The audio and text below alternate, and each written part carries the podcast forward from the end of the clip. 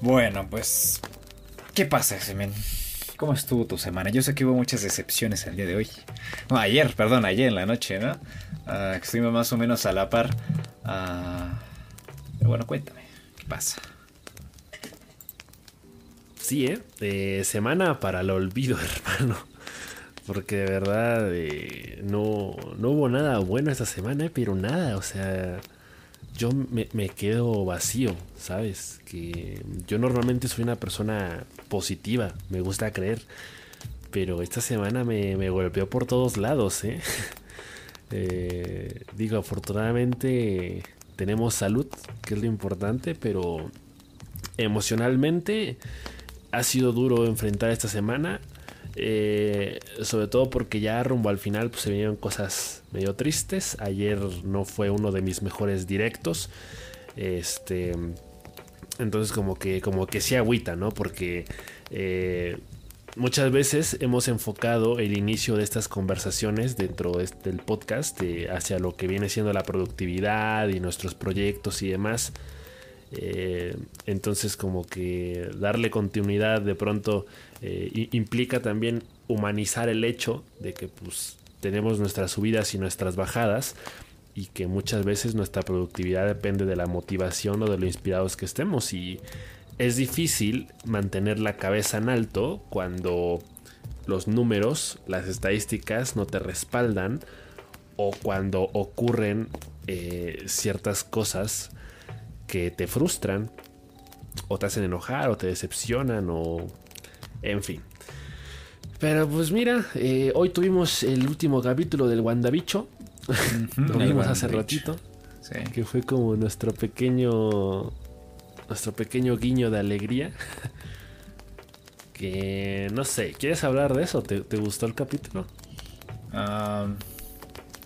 pues yo, yo más que más que gustarme. Eh, me satisfació. Me satisfajo, perdón. No, me satisfijo. Me, satisfijo, esa es la, palabra. me satisfijo. Em, no, me satisfizo. Ay, güey, ya estoy perdiendo la cabeza. Satisfizo, ¿no? Satisfizo. ¿Cómo se dice satisfajo? Creo que sí es satisfajo. No, sí es satisfizo, ¿no? Satisfizo, satisfició. Satisfizo, satisfizo, sí. ok. Sí. Ok, bueno, lo que sea. eso, eh, me satisfizo, estuvo bien. Ah, obviamente, pues toda la gente tenía las expectativas altísimas, ¿no? Y esperando la incursión de personajes del universo de Marvel y, y ya sabes, ¿no? Todos se decepcionan porque todos tenían las expectativas por las nubes y estaban haciendo teorías locas. Eh, yo llegué con las expectativas bajas porque yo sé lo que pasa con Marvel, yo sé lo que pasó con esta serie que, fue de, de, de, bien a... Bueno, no, de, muy bien, de excelente a, regular. pero estuvo bien. Y, como esto se va a conectar con las siguientes películas del universo, del Doctor Strange, Spider-Man 3, pues no veo, no lo veo tanto como un final decepcionante de, de temporada. Entonces, yo lo veo bien. No sé, no sé qué te pareció a ti. Sí, es que yo creo que la mayoría de los fans decepcionados es justamente porque son estas personas que se arman unas chaquetas mentales, pero muy feas, en sus, o sea, a la hora de, de predecir lo que el final tendría que haber sido. Sobre todo justamente por lo que habíamos escuchado de que esta serie va a conectar con no sé qué proyectos más de Marvel en adelante. Entonces, todo ese tipo de conjeturas, pues sí abre mucho la imaginación a ver a X o a Y o a que pase determinada situación. Pero yo creo que lo importante es que la serie cumplió. Es decir, yo creo que cierra de una muy buena forma el, el arco de Wanda como un personaje que sufre y que a la vez puede ser muy peligroso. Y hasta ahí. O sea, a mí también me gustaron más los primeros capítulos. O sea, yo me quedaría con el capítulo 6, que fue el homenaje a Malcolm el del medio. Y de ahí en fuera, creo que el, último par de capítulos, pues sí, ya empezaron como a tomar este tono más, más macabro, más oscuro. Y al final, eh, pues, tuvo la conclusión que debía tener.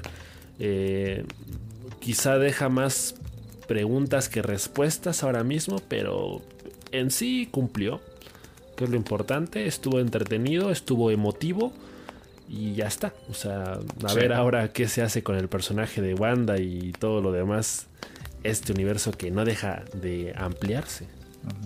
Sí, más que nada, pues hay que recalcar que tú y ni yo, que tú y yo, pues no somos así como em, fans así fijos de, Marvel que se puedan leer cómics y todo esto.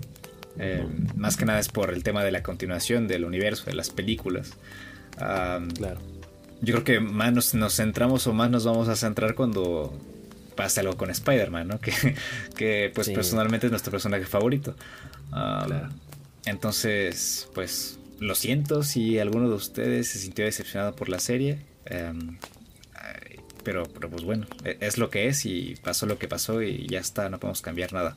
Eh, esperemos que que con Doctor Strange y con Spider-Man 3 pues, podamos tener las respuestas que estamos esperando y que podamos tener pues un poco eh, más de contenido y lo disfrutemos porque para eso son las series y las películas, para disfrutarse, eh, no para ponerse a sufrir y pensar en qué pudo haber pasado. Para eso están los What If, ¿no? De, Marvel, ¿no? Que van a sacar después. Ándale. pero bueno, ahí está, ahí estuvo el capítulo. Así es. Por otra parte, pues vengo a contarles mi, mi triste historia con Dark Souls. ya sabes, como cada semana, ¿no? Eh, traigo aquí mi actualización. Llegué a Norlondo. Eh, llegué con, expectativas bajas. Eh, porque no me esperaba que la dificultad de la curva de dificultad se elevara tan rápido. Ah, entonces yo, yo creo que aquí en adelante Ano Rondo va a ser un antes y un después en mi vida, porque de verdad matar a Smog y a Ornstein es, está siendo una locura, es, muy difícil, eh, son dos jefes en uno, es complicado, eh, es, hasta el momento el jefe más difícil de, que me he topado en el juego, bueno, los jefes más difíciles que me he topado en este juego. y creo que es por, con justa razón eh, o al menos hasta el momento es la parte más complicada del juego. Gustavo ya me lo estaba, este, pues vaticinando, ya me estaba diciendo, espérate a que llegues a Norlondo, es cuando el juego se empieza de, veras. saludos a Gustavo.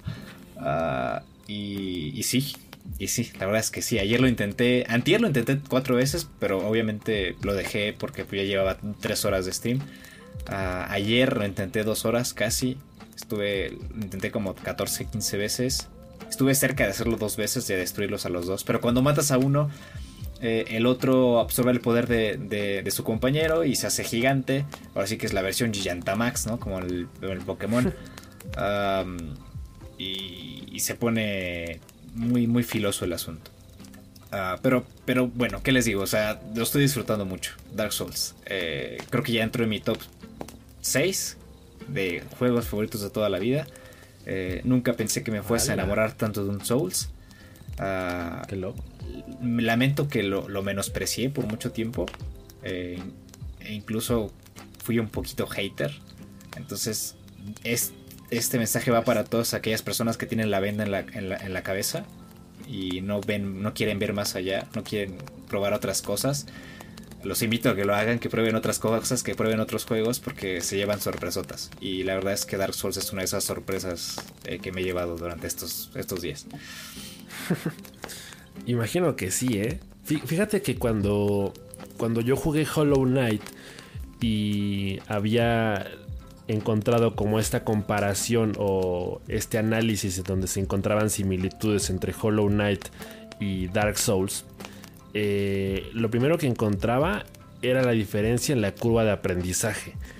Es decir, Hollow Knight es un juego que parece tenerla más definida y por lo tanto es un juego hasta cierto punto más amigable con el jugador porque eh, hay un tutorial prácticamente para todo. O sea, la diferencia con Dark Souls que yo no lo he jugado es que es un juego en el que tengo entendido que te lanzan así a, romperte la madre con lo primero que encuentras sin entender mucho realmente cómo lo tienes que hacer, sino que es algo que ya aprendes sobre la marcha.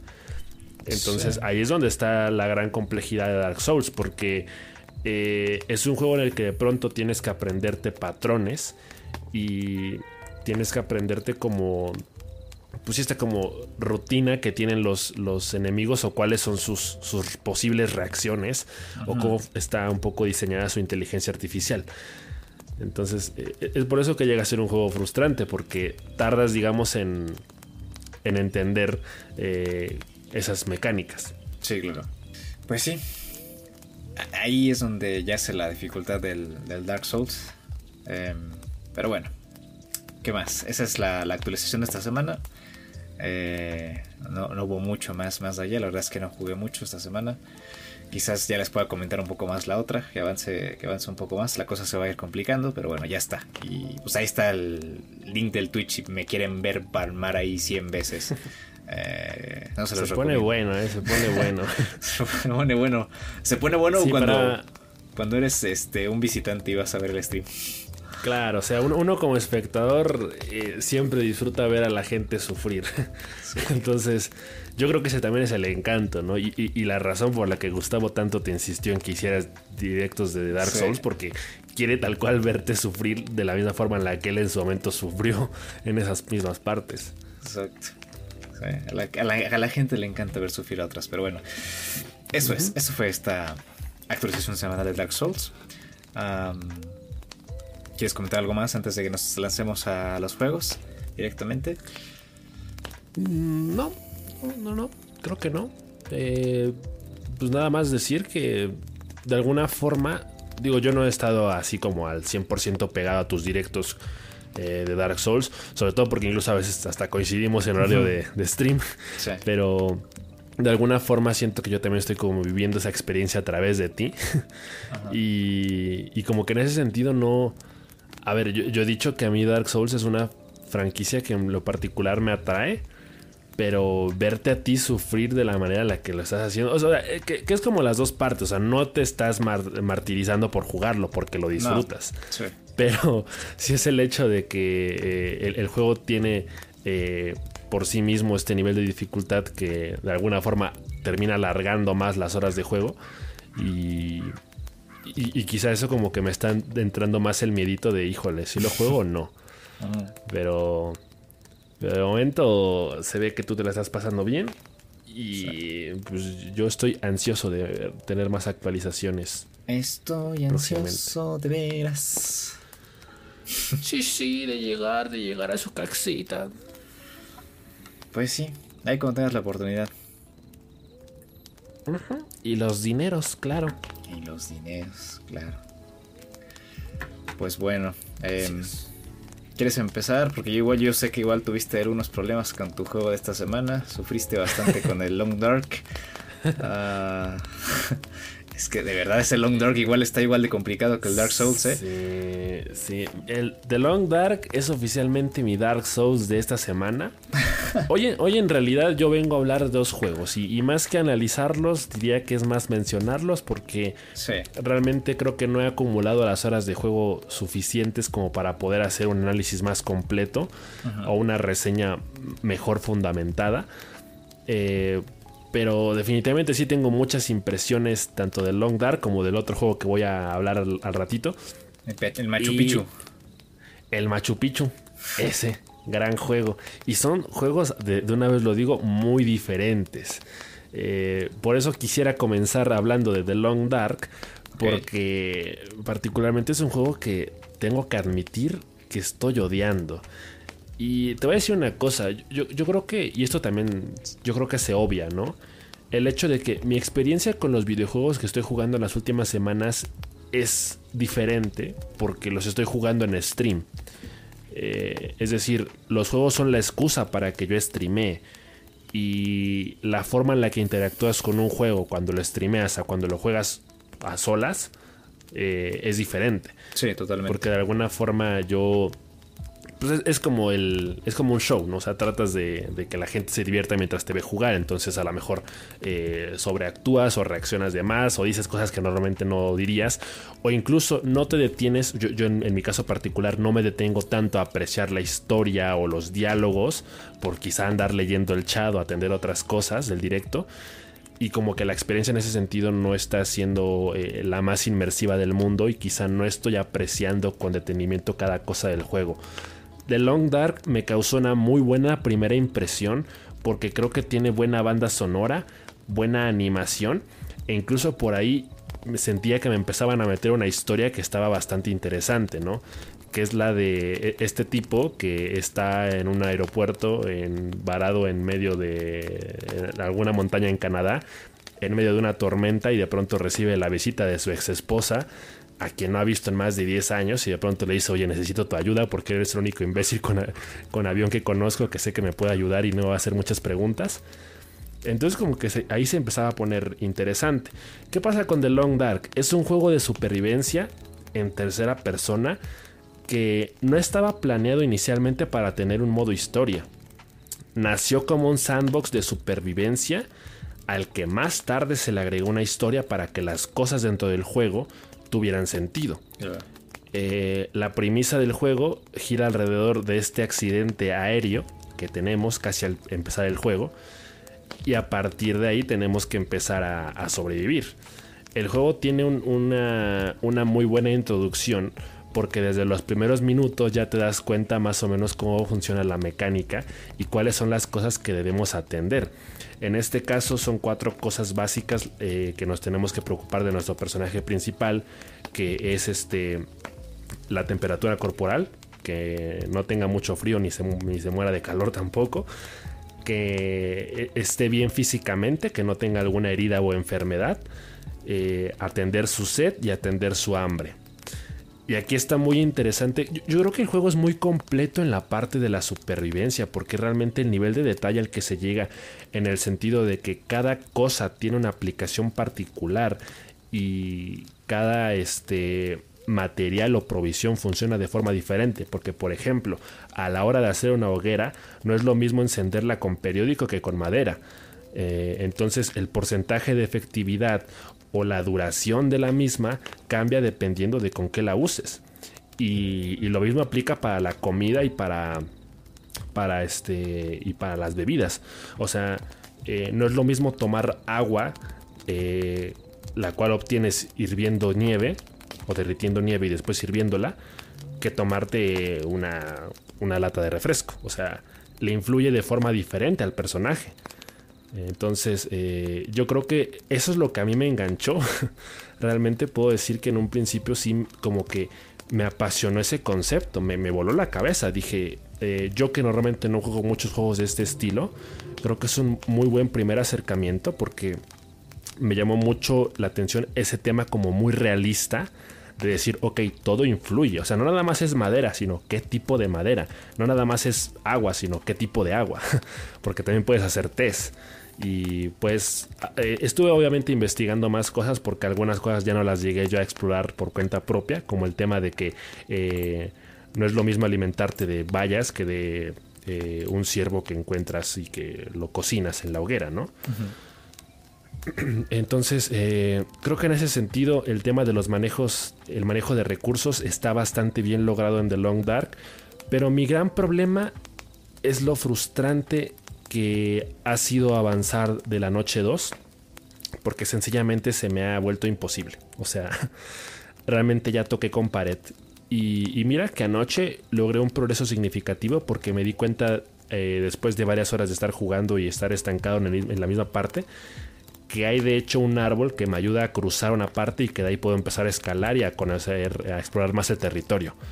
Pero incluso así no pude lograr mucho porque hay una cuestión que me parece absurda dentro del juego, que dentro del realismo que le intentan meter es una estupidez. Porque repito, las cuatro cosas que debemos atender del juego son la temperatura, la salud física, la sed y el hambre. Y a mí el personaje se me murió infinidad de veces por hambre. Y aquí es donde yo digo, a ver, si el, si el, si el vato tiene fuego y tiene agua y están vendadas sus heridas, ¿no se puede aguantar el hambre un poquito más? Porque, o sea, en, términos científicos, eh, el ser humano puede aguantar 30 días sin comer mientras tenga agua. Claro. Entonces aquí no tiene ningún sentido que, pon tú que después del accidente han pasado 12 horas y no ha comido nada, pero aún así, no te puedes aguantar un ratito, hermano. y ahí es donde ya se volvió muy frustrante. O sea, yo de plano anoche hice mi coraje, este, condicionó mucho el stream también, me, puse de muy de malas, lo terminé desinstalando. Y honestamente no sé si lo voy a volver a jugar en directo. Sí me queda la espinita de volverlo a jugar ya fuera de stream. Porque siento que con un poquito de paciencia el juego te lo puede recompensar mejor. Pero también un poquito por lo que leí, la historia no es tan excepcional. Es decir, que como dije hace rato, es más que nada una excusa para darle sentido a las mecánicas dentro del juego en términos de la supervivencia. Pero hasta ahí. Y el juego tiene un total de 5 capítulos. Eh, no sé cuántas noches sean en total. Este, pero yo no paso de la 2. Entonces, eh, creo que si un juego se te complica tanto al principio, eh, creo que es como el, el peor matapasiones que, que pueda haber. Sí.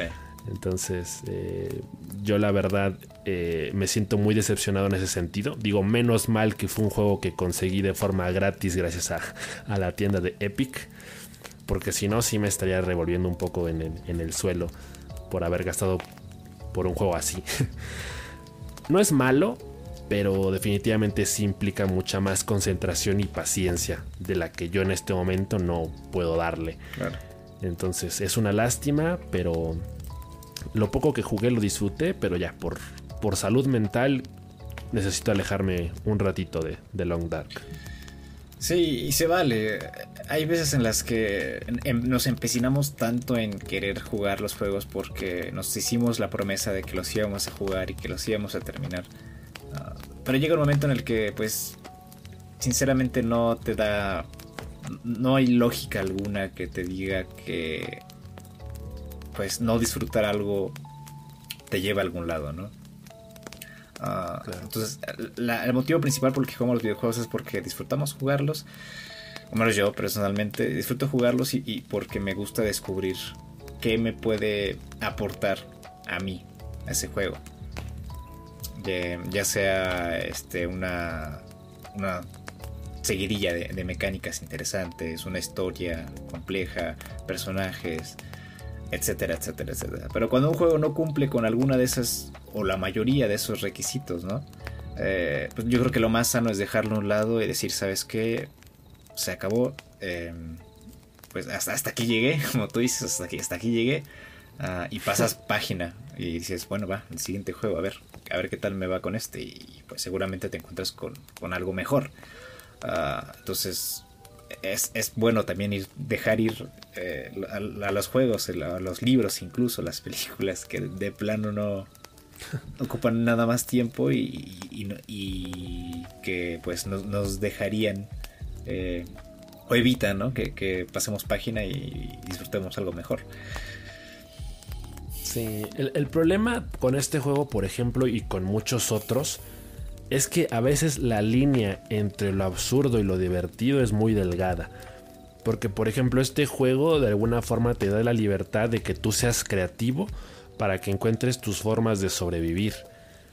Pero aquí, aquí es donde eh, está el arma de doble filo, ¿no? Porque hay juegos que es como quieren incentivar tu creatividad, pero al mismo tiempo te frustran. Porque a lo mejor a ti se te ocurre algo que dentro de tu lógica tiene sentido y quizá dentro del juego no. Como el tema de que el, personaje no se aguante más de, un determinado número de horas para sin comer, ¿no? Entonces, eh, yo, yo, creo que sí es una lástima haber tenido como este tope eh, luego, luego casi al empezar el juego. Porque sabes que es ese tipo de juegos que a veces aunque te frustran, te quedan ganas de seguir jugando. Como me pasaba con Fortnite al principio. que de pronto era un juego que se me imposibilitaba ganar, pero que me divertía por el simple y sencillo reto que representa. Entonces, eh, con The Long Dark me pasa un poco eso, pero el, tema es que hay escenarios que son más repetitivos en un juego que en otro. Eh, en este caso, el hecho de que moría vez tras vez y por la misma razón, y que no vea nada, absolutamente nada de forma aparente para evitarlo, fue lo que de plano me hizo colapsar. Sí. Sí, te digo, lo mejor es, dejarlo, dejarlo a un lado y ya está. Um, pues sí. Pero qué, qué, qué, eh, qué, mejor forma de saber si no te gusta algo que probarlo. Sí, sí, porque al final de cuentas eso estamos expuestos, ¿no? Eh, tenemos esta como dinámica de probar un juego nuevo a la semana y, y realmente es una ruleta rusa, o sea, es tirar una moneda al aire. Nos puede tocar un buen juego o, uno malo, porque al final de cuentas creo que nos estamos yendo un poco por la portada en el tema de, oye, ese juego se ve interesante, o vi el tráiler y me llamó la atención, pero nunca vas a tener la, experiencia completa de un juego hasta que lo juegas. Sí, de hecho a mí personalmente me entra por los ojos los juegos. Eh, si veo una portada bonita, una composición así llamativa, digo, a ver, voy a probar este juego. Y, sorpresivamente me he encontrado con muchas joyitas. Así descubrí Celeste, por ejemplo. Sí. Y vaya que resultó ser uno de mis juegos favoritos de toda la vida. Está en mi top 3. y es, increíble como, como, de una forma tan simple, eh, que es una atracción visual, o una, puede ser también una atracción auditiva con un buen soundtrack encuentras juegos así tan, tan, buenos y los disfrutas bastante y se te quedan para siempre. Sí, ese fue el problema con The Long Dark, que la portada era muy bonita, pero ya el contenido no, tanto. Sí. Pero bueno, ¿tú, ¿tú qué otra cosa anduviste jugando esta semana? Ah, pues yo tuve la oportunidad de empezar un juego y terminarlo. Eh, me di la tarea, también me esforzó un poco, me di la tarea de, terminarlo. Ah, porque, bueno, recordarán, ¿no? El, el, podcast antepasado eh, hablamos sobre pues el State of Play. Eh, anunciaron este juego que se llama Solar Ash, que es de este desarrollador que se llama Her Machine. y pues bueno, mencionaban que este juego pues es es el siguiente trabajo después de Hyper Light Drifter. entonces, pues me dio curiosidad, ¿no? ¿Qué es Hyper Light Drifter? Porque nada más había visto imágenes, había escuchado su soundtrack muchas veces en Spotify. De hecho, tiene un soundtrack muy, muy bueno, ¿eh? Este juego. Ah, eh, por, ahí va este tema, ¿no? De que te digo que los juegos me entran por la vista y por el oído. entonces dije, pues va, lo tengo gratis en Epic. Lo voy, a lo voy a probar, le voy a dar su oportunidad. Ya está entré a Hyper Light Drifter. es un juego de rol, de acción en segunda dimensión. Em, su, de, su creador, que es este em, Alex Preston, eh, lo, llama una combinación entre Diablo y, Legend of Zelda, eh, A Link to the Past. Ojo. Eh, nos encontramos en una clase de mundo eh, ¿cómo se dice? No sé, es una clase de mundo posapocalíptico en el que una clase de corrupción absorbió pues parte de la tierra y mató una serie de gigantes. pero este juego tiene algo que es que no te dice explícitamente nada. No hay ningún texto en el juego. Los globos, cuando tú interactúas con un personaje, un NPC, eh, son imágenes. Te muestra imágenes, secuencias de imágenes que te van contando más o menos, o para que más o menos te des una idea de qué es lo que está pasando en el mundo de Hyper Light Drifter. la única vez que te, que te dan que muestran texto realmente en la pantalla es al principio para pues, mostrarte las mecánicas eh, del juego, que es hacer un dash, bueno, al menos al principio, que es hacer un dash. En el menos inicial. Sí, golpear con la espada y, los ataques de larga distancia que son con una pistola que te dan al principio. Ya está. Después de que llegamos a este territorio, eh, este personaje tiene una serie de flashbacks eh, siendo absorbido por esta corrupción eh, que lo lleva hacia abajo, él tratando de alcanzar una clase de rombo rosado dividido en cuatro. Ah, el juego tiene un mensaje muy críptico. Por ahí se menciona que pues está también relacionado con esta afección que desde niño ha tenido este creador del juego, que es Alex Preston, en el corazón, eh, que, está muy presente en el juego porque el, personaje todo el tiempo está sangrando. Ah, y cuando te bajan cierta cantidad de vida, el personaje se escucha los latidos del corazón. Eh, hay tonalidades rojas muy marcadas en el juego. es interesante. de hecho, yo creo que para comprender la totalidad de la historia o para tratar de entender qué es lo que está pasando, hay que dedicarle más tiempo al juego y, descifrar los secretos del juego, explorarlo más. Yo, sinceramente, pues acabé la historia principal, desbloqueé algunas puertas, encontré algunos secretos. Eh, me puedo dar más o menos una idea de qué va la historia. Eh, pero no quiero ahorita pues contar nada también porque pues es, una historia que creo que se debe explorar y que cada quien debe tener su propio punto de vista y, descubrir por sí mismo qué es lo que está pasando. Mm. Eh, es una invitación a que yo lo juegue. Sí, la verdad es que sí. O sea, sinceramente, ¿te acuerdas que te comenté que Wilmos Warehouse era mi juego favorito del año? Hasta el momento en el que lo jugué. Sí. Creo que ya este lo desbancó eh, y, este toma el primer puesto ahorita, ahorita. Quítate, perra. Quítate, sí, sí, sí, exacto. Así como cuando Homero llega y ve, una oveja y dice, no, quítate tú, no, y le da una cachetada. Así pasa ahorita con Hyper Light Drifter. Y es que el sistema de combate es muy fluido. El hacer dashes, el hacer eh, eh, los ataques rápidos contra los enemigos. Y también, pues, también tiene este, este aspecto de Souls Ah, porque la dificultad es un tanto elevada. No, lo equipararía con un Souls, como muchos artículos mencionan. pero sí es, es, es un tanto elevado el nivel de dificultad porque los, los enemigos, al menos los jefes, sí, sí, tienen características similares a los jefes en un Souls. Tienes que aprenderte las secuencias, a veces varían. Em, eh, los enemigos normales en el juego, a veces pueden ser duros, eh, son rápidos, a veces pueden ser impredecibles. la historia de este personaje al principio nos lleva a un, bueno, cuando llegamos a, esa área que es donde se desarrolla el juego, nos desmayamos después de, llegar, eh, nos encuentra alguien, eh, nos lleva a una habitación que está en el centro del mapa. En este centro del mapa hay un rombo gigante que pues, como tú te imaginarás, hay, está la dirección norte, la dirección este, la dirección oeste y la dirección sur. En este centro del juego están las áreas eh, de comercio, es una villa como tal, eh, y es donde, nosotros mejoramos eh, los aspectos de nuestro personaje. El movimiento, el ataque de.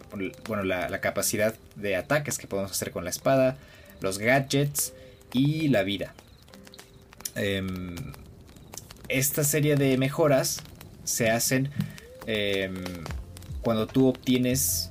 Es que a lo largo del juego, a, lo largo de este mapa, hay muchos caminos eh, ocultos.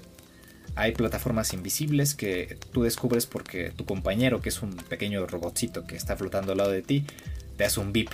Dices, ah, mira, aquí hay algo, ¿no? Entonces tú aprietas el botón de interacción, que si no mal recuerdo es triángulo, y, y, se muestra, exacto, la morrovisión. Y se muestra un camino transparente por el cual tú puedes seguir para llegar a, otro sitio, ¿no? Y descubres como esta clase de tarjetas que, pues, no sé si absorbes o, qué pasa. Ah, pero cuando tú consigues cuatro y llenas eh, una clase de, de medidor en forma de rectángulo y cuando llegas llenas las cuatro esquinas del lado derecho se forma un rectángulo que es como un crédito. Y cada poder que tú vayas a desbloquear consume tres créditos. Entonces mm, hay que saber bien cómo utilizar la moneda porque realmente si no eres una de esas personas que busca explorar o que gusta mucho de explorar los mapas, que de por sí el mapa es extenso pero no tanto, eh, em, pues sí se va a hacer un poco complicado que tú puedas hacer algunas mejoras y tienes que tener buen ojo para saber qué habilidades eh, son más útiles para ti ah, y cuáles son tienen más prioridad, ¿no? que tienen prioridad sobre otras. Em, mm, los ataques de, espada, em, hay, el básico es un, golpe con la espada, sí, simple. Eh, puedes enganchar tres golpes seguidos. Cuando haces una mejora puedes dar, mantener apretado el cuadrado eh, y dar un golpe circular para hacer, dar, por así que hacer daño en área cuando estás rodeado de enemigos. Eh, hay otro que es como un dash y picoteo, así. Es cuenta que haces un dash y picas con la espada. Eh, y les bajas una buena cantidad de vida. Y es bueno también cuando te encuentras con una hilera de enemigos. Cuando ves ahí con buen ojo, ¿no? Ojo de buen cubero, ves una línea. Sueltas el dash con el picoteo y puedes matar a varios, así de un jalón. Eh, y pues también están las mejoras de la espada, de la pistola, que te digo, que, hay varias armas en el juego. Yo nada más desbloqueé tres, que es una que te da un jefe, que es como que suelta una bola de un rayo láser. La básica, que es una pistola pues que tiene siete disparos. Y la escopeta, que la verdad es que es la que más sucede durante todo el juego. Ah, porque cuando estás cerca de los enemigos bajas bastante vida. Eh, obviamente pues está el riesgo ¿no? de que te puedan golpear y tienes que pedir bien tu distancia.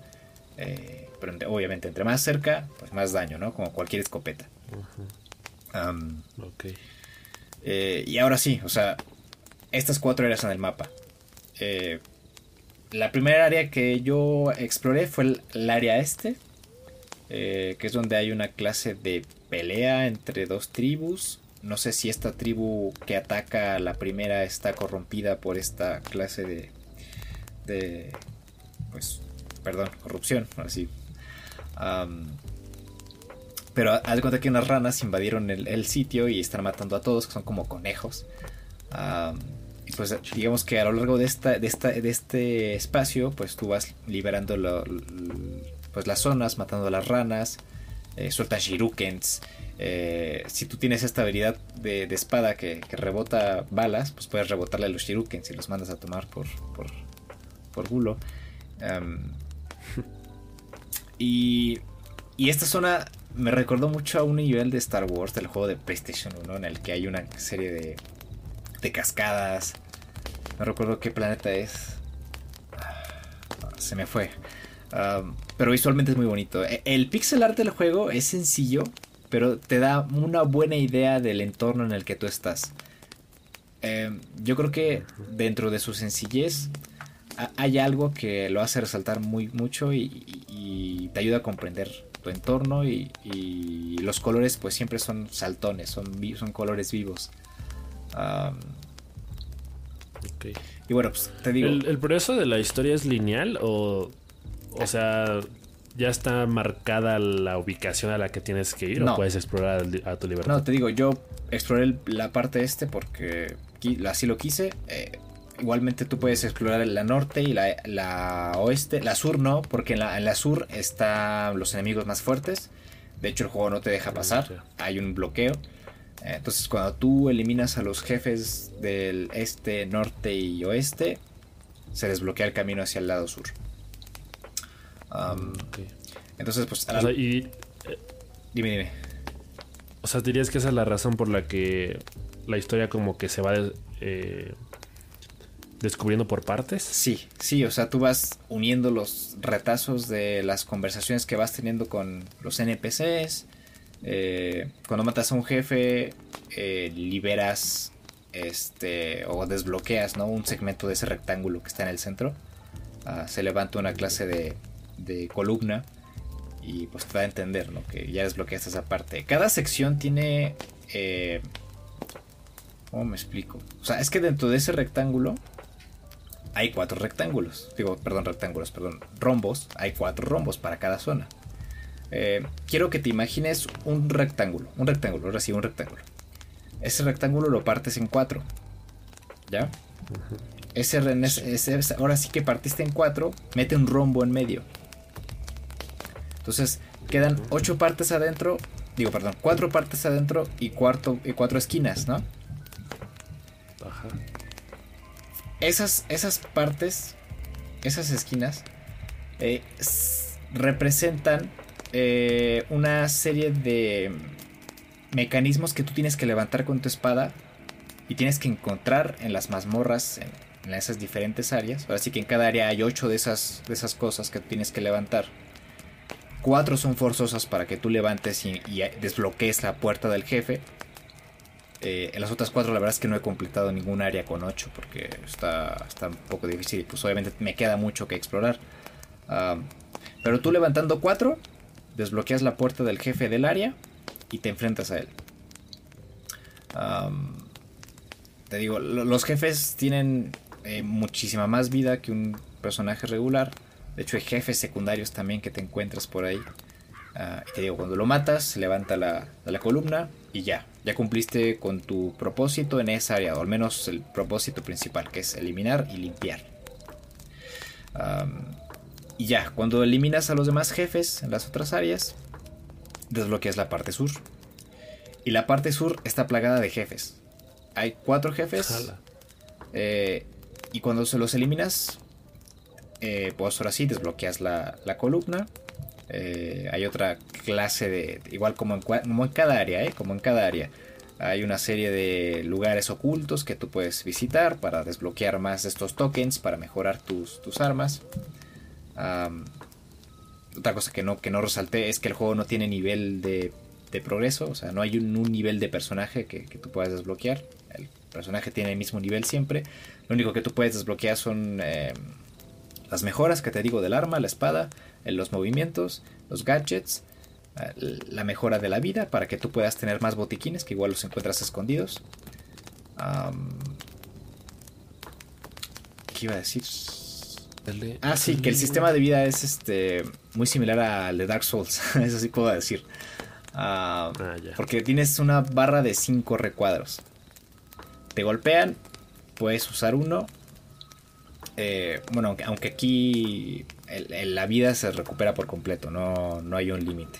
O sea, porque en Dark Souls pues vas mejorando tu capacidad de que, de que cuando tú tomas un Estus Flags, eh, pues pueda darte más vida, ¿no? Aquí te da la misma cantidad de vida, que es toda, te, llena la barra. Ah, la mejora que se hace al centro es la mejora que, te proporciona más slots para más botiquines. Entonces puedes tener una cantidad máxima de 5 slots eh, para que tú puedas recuperar tu vida. Y pues ya, o sea, tú cuando completas a los jefes, te vas al centro, eh, bajas por un, por un este, elevador y te enfrentas al jefe final. Eh, y ya, ese es básicamente cómo se desenvuelve la historia y cómo vas explorando tú eh, a lo largo del, juego. Ah. Mm, madre mía, güey. O sea, pero entonces ¿Dirías que la historia sí queda lo suficientemente clara cuando lo completas o todavía hay cosas que, mm, no. que descubrir? No, hay, hay varias cosas que descubrir. Eh, de hecho, a lo largo del juego, en esta clase de zonas ocultas que tú te llegas a encontrar a lo largo de estas áreas, ah, hay una serie de, mm, no sé si llamarlas lápidas, son como... Eh, son como monolitos que tienen una serie de escritos. Entonces cuando tú los desbloqueas, aparece un personaje del lado derecho, como que se transparenta y como que no, y marca o ilumina esos, esos este, glifos. Eh, al principio del juego, cuando tú te acercas al mapa, y es donde te desmayas y te llevan al centro de, la ciudad, eh, cuando tú avanzas por ahí, eh, hay una zona que pues obviamente no descubres porque te, mandan al centro, pero la que puedes regresar después. Y hay, un, hay una pared gigantesca con todos los muros o estos monolitos que has desbloqueado. Entonces yo imagino que cuando desbloqueas todos esos monolitos con glifos, se desbloquea algo en esa área. Desconozco qué, mm, pero seguramente tiene que ver mucho con la historia y con el personaje. sí. Por eso digo que este juego vale mucho la pena explorarlo, vale mucho la pena eh, tomarse el tiempo para ver guías si así, lo quieren. Em, vale la pena rejugarlo. Eh, tiene, tiene esta capacidad de, ser un juego muy disfrutable y, que tiene una infinidad de, pues de, cosas que descubrir. Y da para, para mucho, puro mucho gameplay. De hecho, yo jugué como, no te miento, como 9-10 horas. Ah, porque igual me, esmeré y traté de descubrir lo, que, más, que más pude. Te digo, no he completado una zona con 8 con ocho rectángulos. Pero, pero sí, o sea, el juego da para, para, mucha, para muchas zonas de, descubrir. La, tema de la movilidad también es una cosa que quiero recalcar. La tema de la movilidad es por teletransportación. hay una... Es como las fogatas en Horizon Zero Dawn y en esta serie de juegos de RPG, ¿no? Que tú vas y encuentras un elemento que, pues es desbloqueable y eh, con el cual te puedes transportar. Aquí hay una serie de... es una piedra en medio de cada zona eh, que tú desbloqueas. desbloqueas y ya te puedes teletransportar de ahí a, cualquier punto del mapa que hayas desbloqueado igualmente, donde haya una piedra. y así es como te vas moviendo a lo largo del juego. Eh, la mayoría de las mazmorras son em, elevadores que bajan hacia la tierra, hacia, hacia abajo. Y es donde te encuentras esta variedad de enemigos que es gigantesca. Hay personajes eh, que son como. ¿Te acuerdas de este de Ben 10? Que es como un mineral verde. ¿Cómo se llama ese? ¿El materia fecal? No. El que es como una clase de sí, el, piedra. de cristal. De cristal. Ajá, hay enemigos así. No me acuerdo cómo se llamaba, pero sí. Hay enemigos Una así. disculpa al Woody. Gigantescos. Está escuchando esto. Hay una clase de perros. eh, hay una clase. También hay enemigos básicos que son como. ¿Cómo llamarlos? Como. ah, como ogros. que te sueltan golpes. Hay otros que tienen armas, tienen rifles. ah, que te disparan. Hay una serie de cuervos también que te picotean desde el aire. Tienes que saber moverte bien para que no te, no te maten. Ah, en fin, hay, un sinfín de, de enemigos, eh, mucha variedad. Eh, el juego, no sé si lo vayan a regalar otra vez en Steam. Pero si, si lo van a regalar otra vez, agárrenlo porque está muy bueno. Eh, es un juego que da para mucho. es muy, muy, muy rejugable. Y ya te digo, es muy recomendable. Sí, sí, pues su- suena una propuesta muy interesante, la verdad. O sea, yo, creo que ahí mismo está la, la, la- rejugabilidad de- del mismo, porque eh, me, recuerda un poco al Sonic Heroes, que yo me, me acuerdo que, por ejemplo, es, es un juego que te condiciona eh, la historia y el desarrollo de la misma o el final. Eh, hasta que no obtengas una A en todos los niveles y no hayas encontrado todas las esmeraldas del caos en los niveles extra. Que, que- que es una buena forma de darle más horas a, lo- a los juegos. Y creo que es algo que muchas desarrolladoras deberían aprender a hacer. Eh, el hecho de que te premien el volverlo a jugar hasta que lo domines y hasta que le perfecciones tu técnica. Porque sí suena a, que es un juego del que vale la pena ir juntando las piezas del rompecabezas hasta armar algo más grande. Y, y- creo que a, simple vista tiene eh, un, aspecto muy llamativo porque incluso eh, estos juegos siempre son si- siempre tienen su encanto por el tema del pixel art y este en particular eh, siento que tiene como una atmósfera de, de, de juego retrofuturista, ¿sabes? Justamente como, como estos juegos neo- de, De 8 a 16 colores ¿no? neón, y así. Ándale, sí, sí, sí. Y, y sobre todo porque pues es de la misma desarrolladora del Solar Ash, que también se ve que, que va a ir más o menos por esos rumbos y que por lo mismo eh, causa mucha eh, mucha expectativa, ¿no? El, el tema de que si llevan esas mismas eh, mecánicas a un juego ya en tres dimensiones y con altos gráficos, pues se pueden venir cosas buenas, ¿eh? Ah, una cosa que se me olvidó decir. Cuando tú matas, cuando tú limpias áreas de enemigos, eh, estos no respawnean. Ahí se quedan muertos. Ah, solamente hay ciertas áreas en las que si tú vuelves después de, de bastante tiempo, vuelven a aparecer.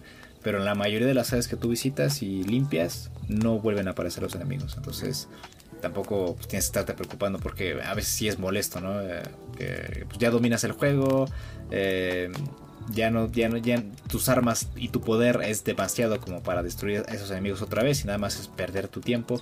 Entonces ese juego, este juego respeta tu tiempo. eh, y pues esto, esto va más, pues también más de, de- de exploración y, y de buscar las cosas, las herramientas que te hacen falta. Que pues, por supuesto, que si no las encontraste, pues esas zonas van a estar plagadas de enemigos. Entonces, pues, es, es muy congruente en esa parte. Y es por eso que también le, le, le doy mi, mi bendición a este juego. Pues ahí lo tiene, Muxaxo. Búsquelo, bájelo. Excelente.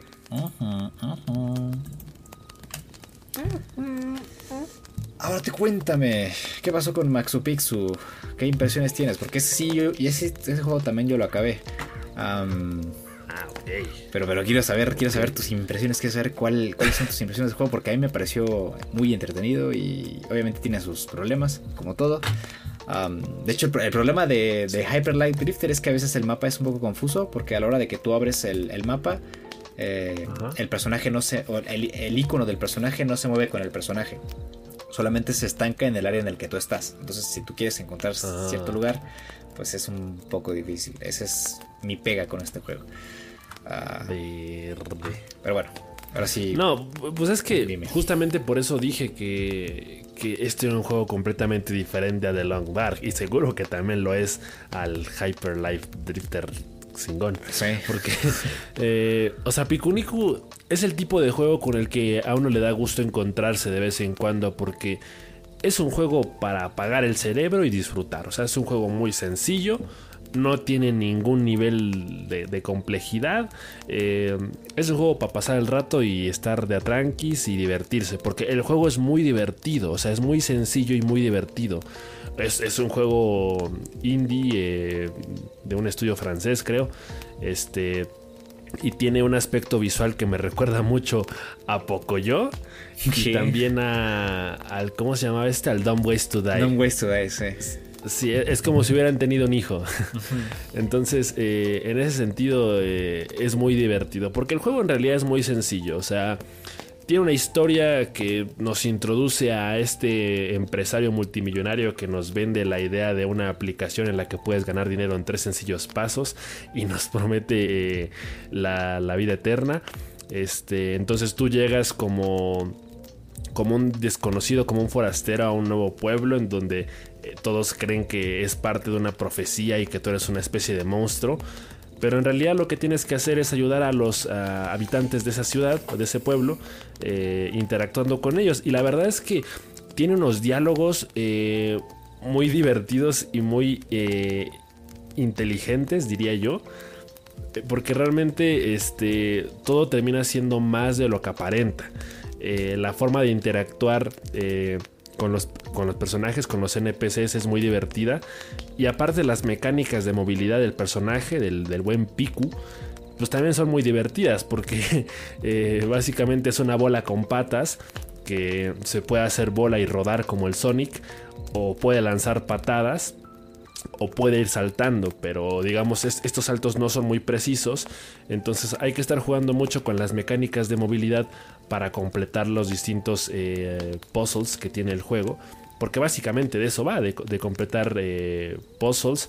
Y también tiene partes que son eh, realmente muy bellas y muy únicas porque digamos que aprovechan otras mecánicas para interactuar de formas diferentes, como cuando entras a al estudio de grabación de, este habitante que tiene un piano en, el piso y tú puedes hacer canciones. O el que te dice, oye, necesito un nuevo diseño para el espantapájaros para que sí dé miedo y te permiten dibujar lo que quieras. o, el tema del deporte nacional de este juego, que es el Baskic, que retoma mecánicas del juego para celulares, el Head Soccer, que es muy divertido. Y, y la mayoría de los, de los acertijos eh, o, de los puzzles dentro del juego tienen que ver con una, mecánica, en plan este, parkour de hacer que el personaje salte y llegue a X lugar para que eh, luego apoyándose de, las ramas de los árboles o de las nubes pueda llegar a otros puntos y recolectar monedas con los que puede comprar cosas. Eh, te puedes meter a una tienda donde venden cerámica y desmadrar todas las, todas las, eh, las ollas y las cosas que tienen ahí. Y, por eso se vuelve bastante divertido. Eh, yo obviamente no lo he completado, creo que no sé qué tan largo estará, eh, pero pues, siento que ya he jugado un, par de horas. Bueno, lo seguiré jugando, creo que apenas lo he jugado dos veces y he avanzado de forma significativa. Está chido porque hay muchas cosas ocultas dentro del mapa que expanden más la aventura, ¿no? El, tema de llevarle manzanas a... Ya no me acuerdo qué animal era, pero que estaba oculto. Eh, o, el, tema de que te encuentras como pasadizos, secretos dentro del mapa que te sirven para recolectar más cosas o obtener más monedas. Y, creo que por eso también como que expande un poco la, la aventura. Eh, también las habilidades del personaje cambian dependiendo de, de si eh, son como distintas skins las que tiene, porque se puede poner un sombrero de flores o se puede poner un lápiz. Eh, entonces esas cositas también las tienes que ir encontrando como en forma de recompensas durante el, a lo largo del mapa o puedes comprarlas directamente. Entonces yo diría que es un juego bastante encantador. tiene una jugabilidad muy, muy divertida.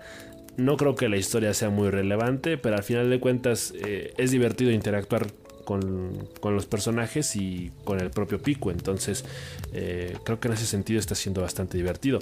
Me ha gustado mucho, por ejemplo, la parte en donde te tienes que agarrar de estos como aros que están debajo de plataformas y tienes que como que balancearte.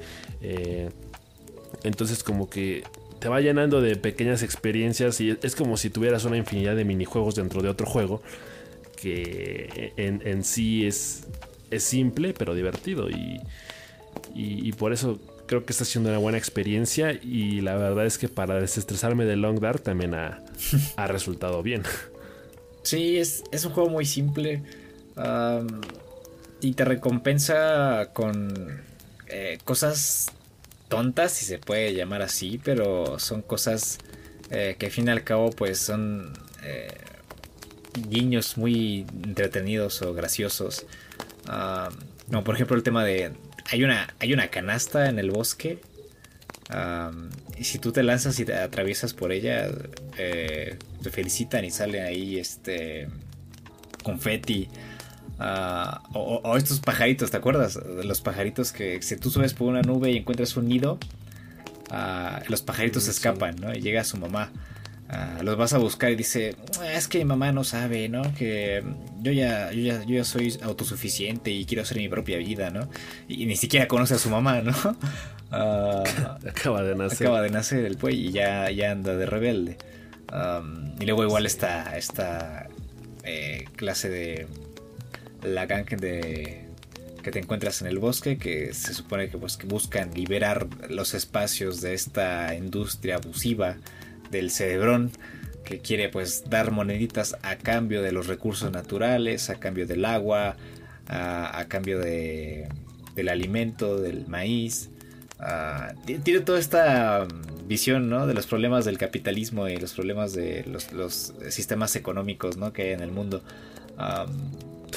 y, pero pero aparte pues lo hace con un eh, sentido del humor muy eh, no sé si llamarlo creativo, pero muy este, pues, eh, único, quizás. Es, un sentido del humor ahí un tanto sencillo, pero a la vez complejo. No sé cómo, no sé cómo, cómo expresarme en esa parte, pero... Sí, es que por, eso digo que me recuerda mucho al Don't Waste to Die, porque como que tú a primera vista sientes que es un juego en plan para niños, que va a ser muy infantil y que va a tener este rollo así como muy simplón. Exacto. Pero de pronto, cada cierto tiempo te, sorprende con este humor eh, más eh, ingenioso hasta cierto punto, como la parte de la araña, ¿no?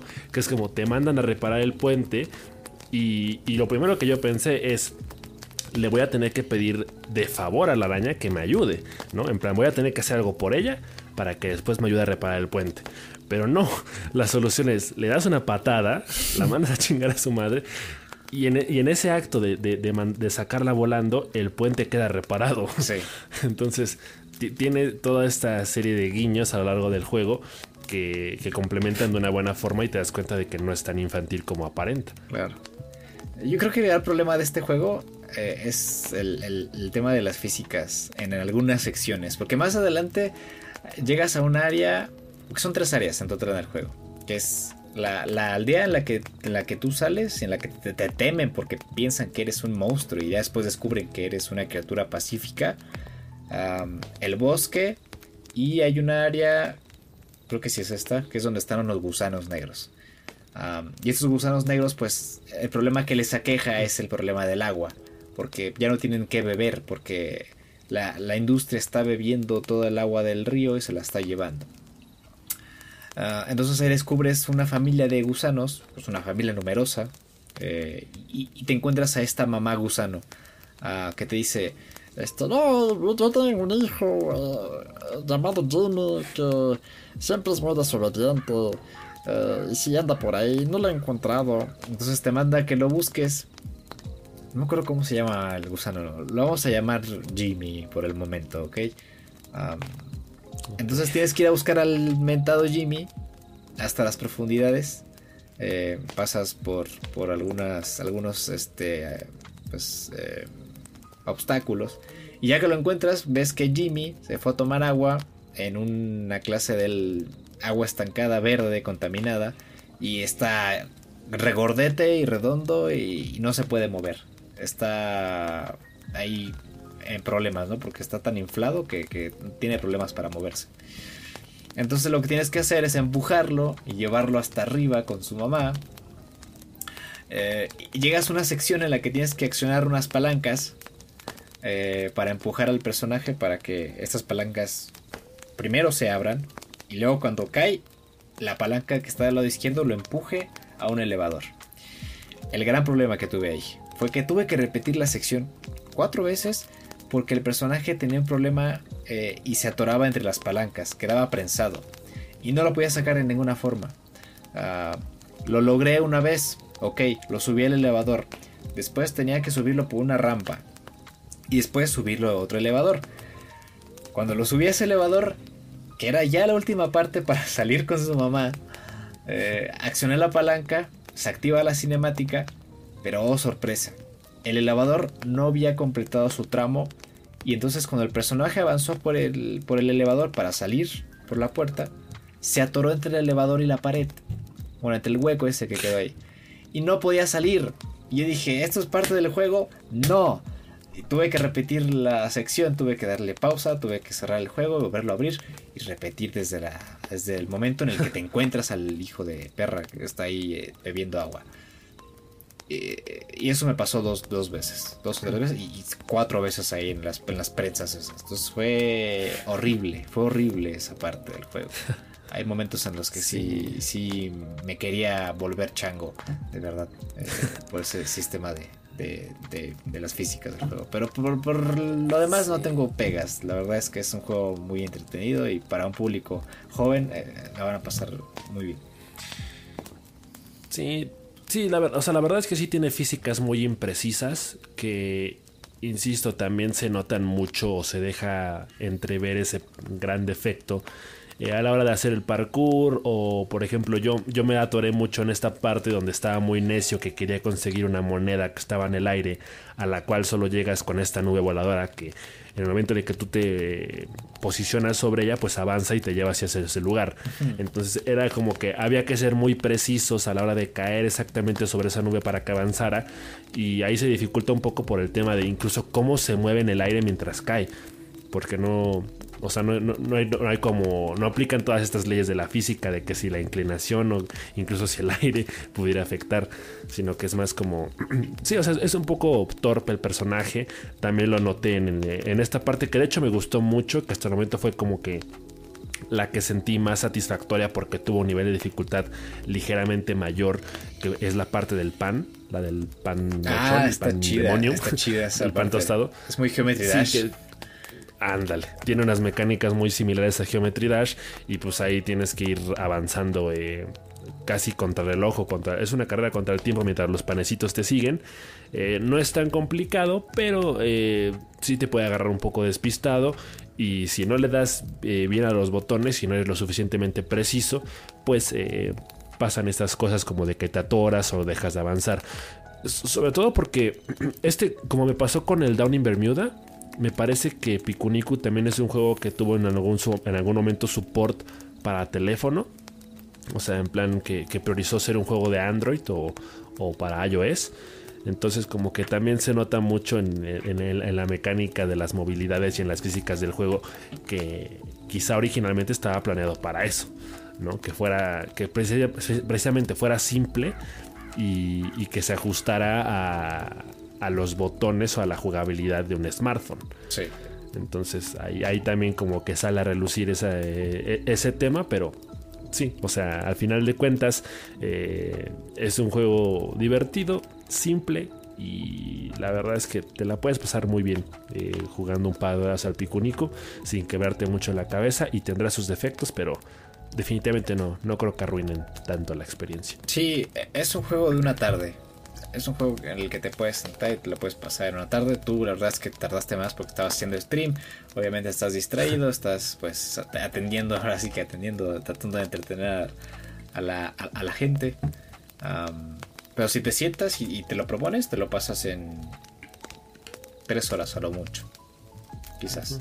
Quizás un poco más, pero para eso da el juego y, y, está bien para pasar el rato y, ya está. Y ya, sí, eso. Pues sí, sí, eh, eh, la verdad creo que yo llevo como dos horas de juego. Ahora sí que hasta el momento le he dedicado dos streams y no he jugado más de una hora, hora y media por directo. Entonces, eh, pues eso, yo creo que eso ha sido bueno y malo porque eh, si es un juego tan simple y tan corto, pues a lo mejor sería mejor, a lo mejor sería mejor. Eh, sería preferible poder terminarlo de una sola sentada, pero lo estoy disfrutando y yo creo que ya el próximo directo que haga de jugando Pikuniku ya lo acabo. Pero sí, y da, gusto, da gusto encontrarse con estos juegos porque como dije hace ratito, a final de cuentas nosotros estamos en este ritmo de probar uno a la semana y, y pueden haber cosas buenas o cosas malas, es una ruleta rusa. Entonces de, de The Long Dark a Pikuniku hay una enorme diferencia y al final me quedo con, juegos como Pikuniku porque son juegos más sencillos, más concisos y al final de cuentas más divertidos. Entonces ahí está. Esos son los dos juegos que estuve probando esta semanita. Pues muy bien. Menos es más. Ahí sí aplica la de menos es más. Sí. Y pues nada. Eh, yo creo que es todo, ¿no? Por esta semana. Sí. Eh, sí, sí. Hablamos de, de, un par de juegos. Eh, en tu caso, pues probaste dos. en mi caso, pues fue uno, pero sí lo estudié a fondo. Estuvo, estuvo bueno, de verdad, de verdad. Si tienen la oportunidad, jueguen Hyper Light Drifter. No se van a arrepentir. y pues nada, ya nos estaremos viendo la siguiente semana con otro par de juegos o, quién sabe si, si, sale alguna bomba por ahí, ¿no? Un anuncio, algo importante, como siempre pues hacemos la excepción eh, y platicamos sobre, sobre ello. Nos montamos en materia y lo discutimos. Em, y pues ya. Efectivamente, a ver qué sorpresitas tenemos la próxima semana. Pero hasta entonces, muchas gracias por habernos escuchado una semanita más. Espero que les haya llamado la atención los juegos que probamos esta semana y que ustedes también tengan la oportunidad de probarlos, porque seguramente ustedes tendrán sus propias experiencias y, e impresiones diferentes. Así que hágalo. Este, nos escuchamos la próxima semana. Gracias. Cuídense mucho. Lávese las manos. Y adiós. Bye.